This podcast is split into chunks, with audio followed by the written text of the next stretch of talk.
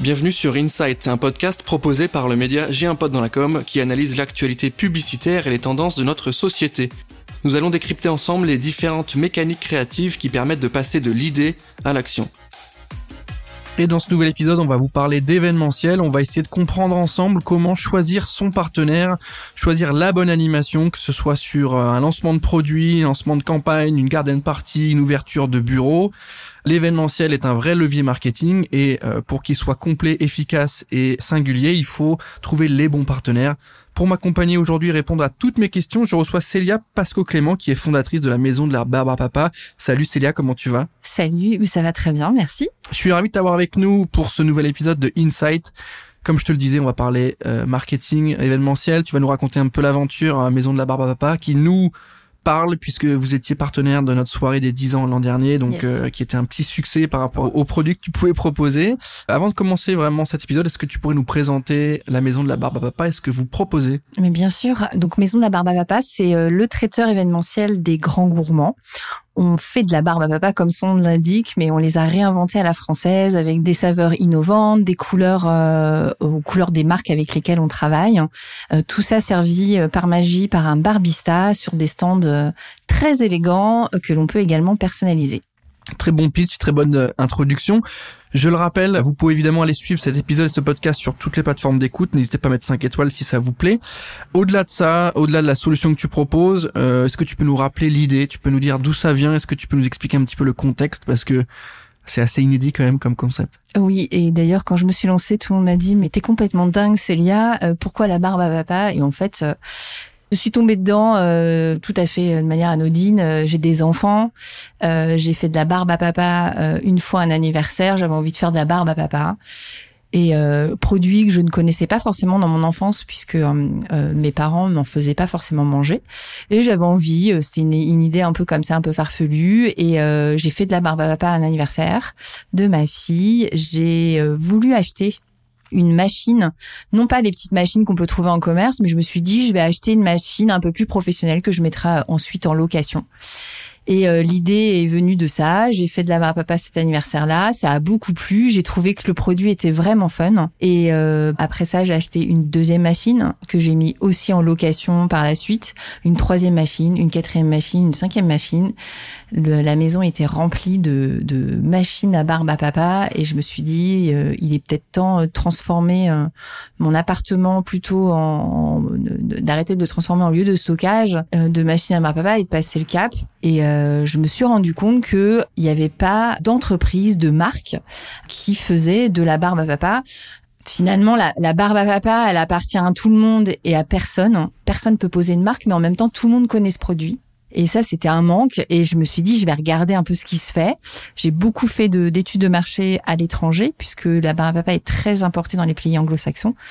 Et je me suis dit qu'il y avait, il y avait un marché. Et j'ai développé le marché comme ça. Tu travailles avec qui aujourd'hui? C'est quoi tes clients principaux? Mes clients principaux, c'est beaucoup de B2B.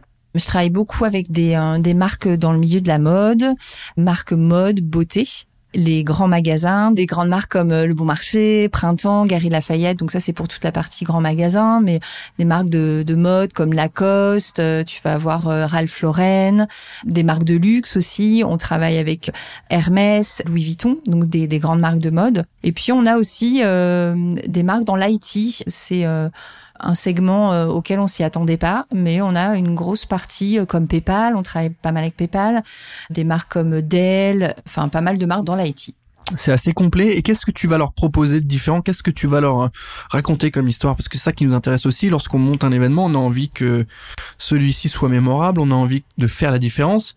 Toi, c'est ce que tu veux faire aussi à travers tes produits et ta proposition de valeur. Qu'est-ce que tu leur dis avant de dealer? Qu'est-ce que tu leur racontes? Parce que sur le papier, oui, mais oui, une barbe à papa, très cool. Mais comment tu viens euh, raconter ton histoire? Comment tu viens les séduire et leur apporter quelque chose en plus?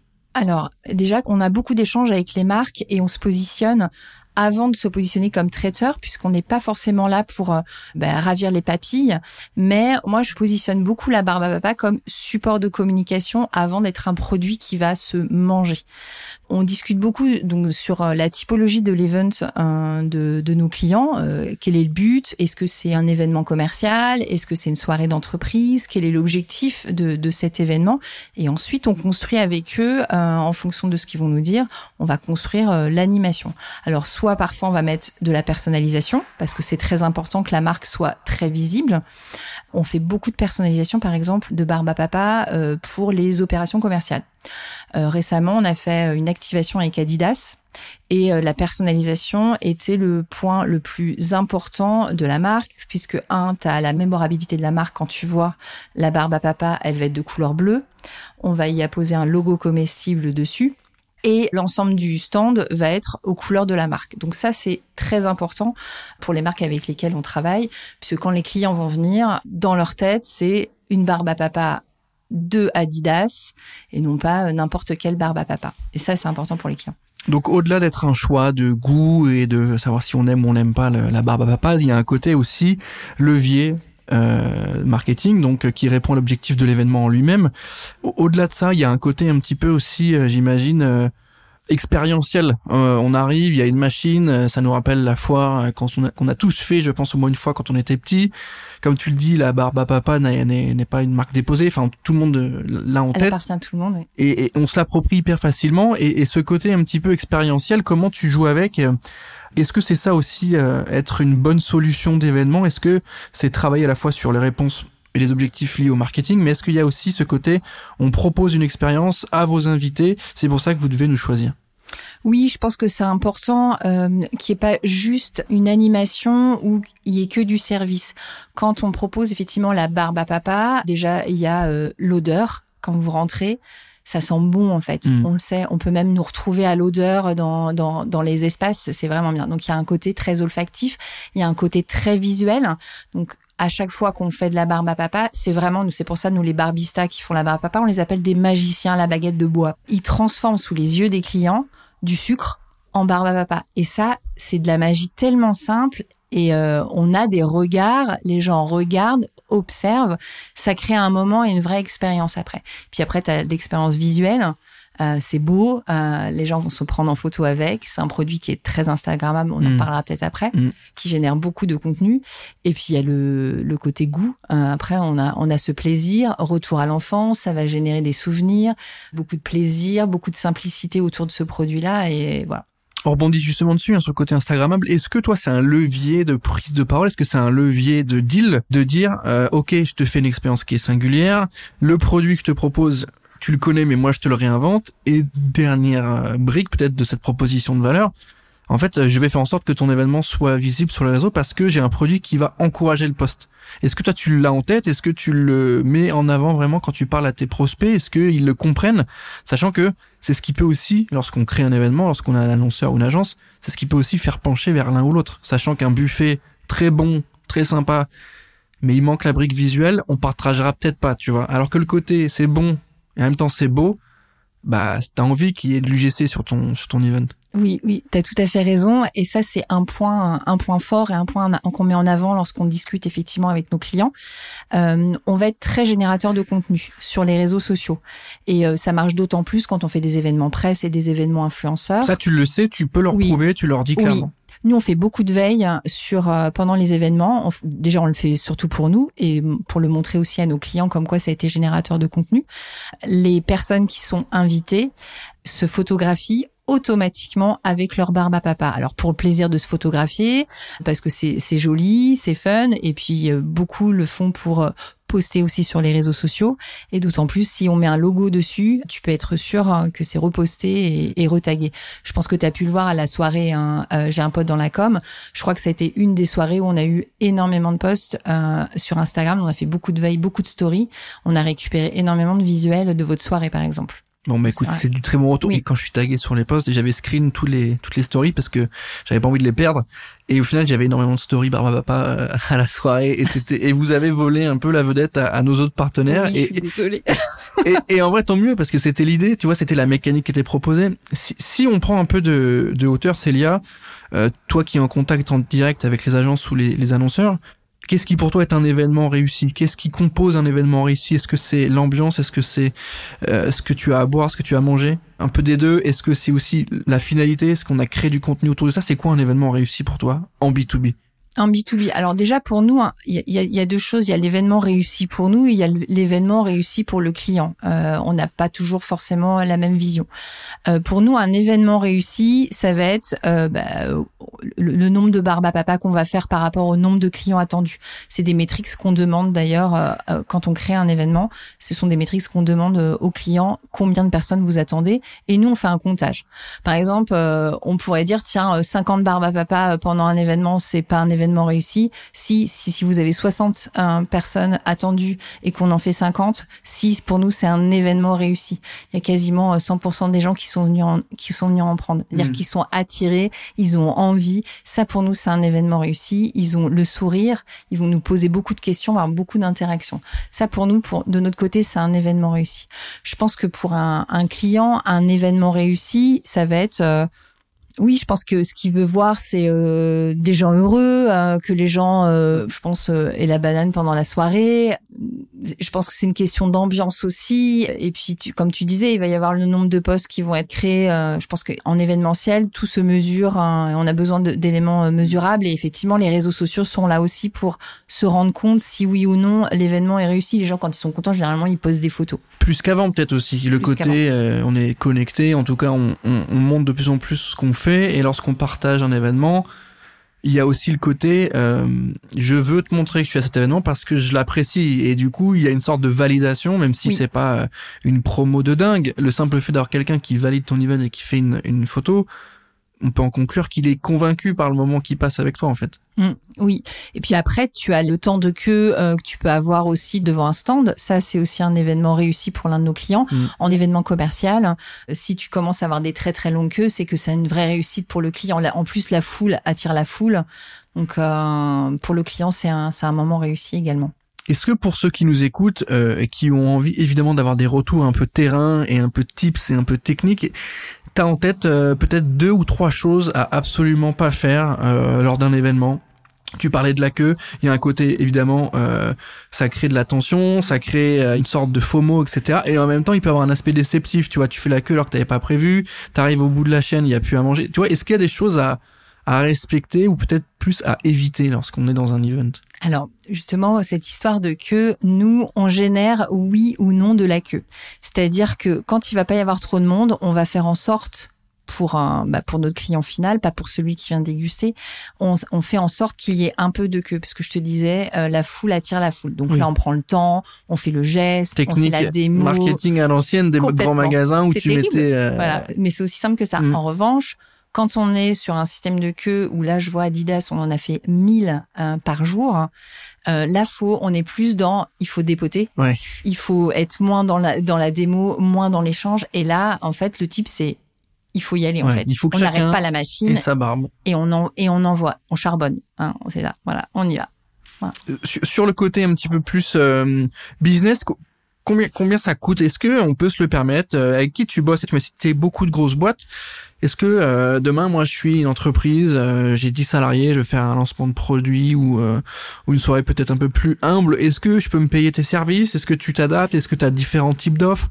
Est-ce que ça fait partie aussi de l'apanage d'un bon partenaire événementiel, d'avoir plusieurs offres, d'avoir plusieurs propositions? Alors oui, on a plusieurs types d'offres. Donc on a l'offre événementielle euh, clé en main euh, que tu as pu voir avec un stand, un barbista et on vient filer de la barbe à papa pendant mhm. un temps de prestation avec un minimum de deux heures. Donc si en termes de tarifs, pour situer, euh, on est autour de 590 euros hors taxe pour deux heures tout compris, ce qui est quand même un budget, mais c'est pas non plus mmh, des mmh. gros gros budgets pour des entreprises. Effectivement, il faut avoir du monde euh, euh, au sein de ton entreprise. Effectivement, pour 10 personnes, on va pas forcément euh, relayer vers ce type d'offre. On a d'autres offres qui sont de la location de matériel, et là, on leur propose de louer une machine et de faire eux-mêmes. Mmh. C'est livré, les machines sont livrées, ils ont tous les sets de sucre, le kit, les bâtons, ils choisissent leur sucre, la couleur des sucres, ils peuvent même personnaliser leur barbe à papa s'ils veulent. On a une mise à disposition d'un manuel d'utilisateur qui va être bientôt d'ailleurs sous format vidéo pour euh, plus de fun. Et ils font eux-mêmes. Et ça, c'est des budgets qui sont beaucoup plus abordables. Tu es en dessous de 200 euros, tu vois. Donc c'est plutôt, c'est plutôt abordable pour des petites sociétés et, et pour les particuliers. D'ailleurs, ça c'est une offre euh, qu'on utilise beaucoup pour les particuliers mmh. parce qu'il faut avoir des gros événements pour un mmh. anniversaire pour enfants. Enfin, certains le font, mais tu mets pas, tu mets pas 500 balles euh, pour une animation barbe à papa pour un, un enfant de 3 ans, quoi. Voilà. Est-ce que tu as un souvenir d'un événement qui euh, était peut-être sur le départ pas hyper bien parti, un peu bancal, ou où le mood était pas incroyable et lorsque les barbes papa sont arrivés, il y a eu un changement d'état d'esprit, un changement d'ambiance. Est-ce que est-ce que tu as un souvenir de, de, de vous en tant que icebreaker? Oui, moi je l'ai vu. Alors j'y croyais pas du tout. La galerie Orlinski, donc galerie d'art. Euh, enfin voilà, je me suis dit c'est assez bizarre qu'on se retrouve là, milieu très huppé. Enfin ça va être lourd en fait comme ambiance on fait l'événement, ça, démarre plutôt tranquillement, et on se rend compte qu'en fait, euh, ce produit-là a mis un peu, j'ai envie de dire, les classes sociales au même niveau en fait et que parce que franchement des vernissages hein, c'est un type de population mmh. enfin voilà et euh, ça a lissé en fait euh, le niveau social et ça a été un des événements les plus réussis. C'est-à-dire que j'ai quasiment eu la totalité des personnes qui sont venues euh, à cette à ce vernissage qui ont pris de la barbe à papa. Et sincèrement, je pensais que j'allais en faire trois quatre sur un, sur quatre heures de prestation. je peux te dire que c'est très très long, mais là non, ça a été un vrai vrai succès en fait inattendu. Il y a la capacité du coup à remettre tout le monde ensemble en fait peut-être. Tu vois le, le, le, retour peut-être pas forcément en enfance, mais le côté euh, on est tous égaux face à la barbe à papa. Tu vois, il y a pas d'histoire de, de vin. Tu vois le vin du traiteur. Ah, je l'ai goûté. Je préfère un autre. Il est bon. Il est pas bon. Euh, moi j'ai un haut standard. Non, là c'est des barbes à papa. Tout le monde est au même niveau d'attente et il y a une découverte qui est, qui est quand même spécifique et l'ambiance elle est elle est différente j'imagine. C'est ça, il y a une légèreté, il y a une spontanéité, tu vois tu vas voir le PDG euh, hyper rigoureux, hyper strict qui va venir prendre une barbe à papa. Alors c'est pas je, le retour en enfance hyper agressif, c'est plutôt le retour en enfance. Mmh. J'ai envie de m'épanouir, j'ai envie de euh, d'avoir des choses simples et je peux être une personne simple en fait. C'est pour ça que je te dis ça lisse un peu, euh, ça lisse les niveaux sociaux ou les niveaux au sein d'une structure d'entreprise. Moi je trouve c'est un produit très magique en tout cas. Est-ce que tu as un conseil pour ceux qui nous écoutent et, qui ont envie de monter euh, un projet aussi? Parce que ce que tu nous racontes, c'est évidemment une solution marketing et, un projet euh, innovant, et c'est en même temps euh, un projet de vie entrepreneurial. Je rappelle que tu as changé un peu de voix aussi avant de monter ça. Donc, est-ce que tu as un conseil pour ceux qui nous écoutent, tu vois, qui ont envie de se lancer dans l'univers d'événementiel, qui est malgré tout, il faut le rappeler quand même, concurrentiel, difficile, spécifique? Euh, c'est pas du 8h 18h, euh, c'est c'est bien différent, mais du coup il faut apprécier ça. Est-ce que tu as un conseil peut-être à leur donner? Alors, de toute façon, l'entrepreneuriat déjà, c'est difficile, c'est pas euh, des horaires de bureau. Il faut aimer travailler, ça c'est sûr. Dans l'événementiel, c'est d'autant plus, euh, comme tu le disais, enfin, c'est c'est dur. Euh, c'est des week-ends, c'est des soirées. Donc, euh, faut vraiment savoir dans quoi tu te lances. Faut le faire par passion. Enfin, franchement, l'événementiel, c'est de la passion en fait. C'est l'envie d'être sur le terrain, c'est l'envie d'avoir envie de rencontrer des gens, d'avoir un côté très social, de partager des moments. Eux, c'est les moments de leur vie en fait. Hein. Tu es là au moment de leur vie, que ce soit un événement d'entreprise. Les événements d'entreprise, euh, ils en font pas non plus tous les mmh. tous les jours. Mmh. Donc c'est un moment spécial de leur vie et tu faut avoir envie d'être présent à ces moments euh, très spéciaux. Euh, après, monter un business dans l'événementiel, euh, que ce soit, enfin, moi j'ai pas forcément de conseils euh, par rapport à un autre business. C'est pour moi, il faut beaucoup de patience. Euh, ça se monte pas en, un an. Des success stories euh, qui se montent très très vite. Euh, c'est beaucoup de travail derrière avant que on ait du succès. Donc euh, c'est beaucoup de patience en tout cas.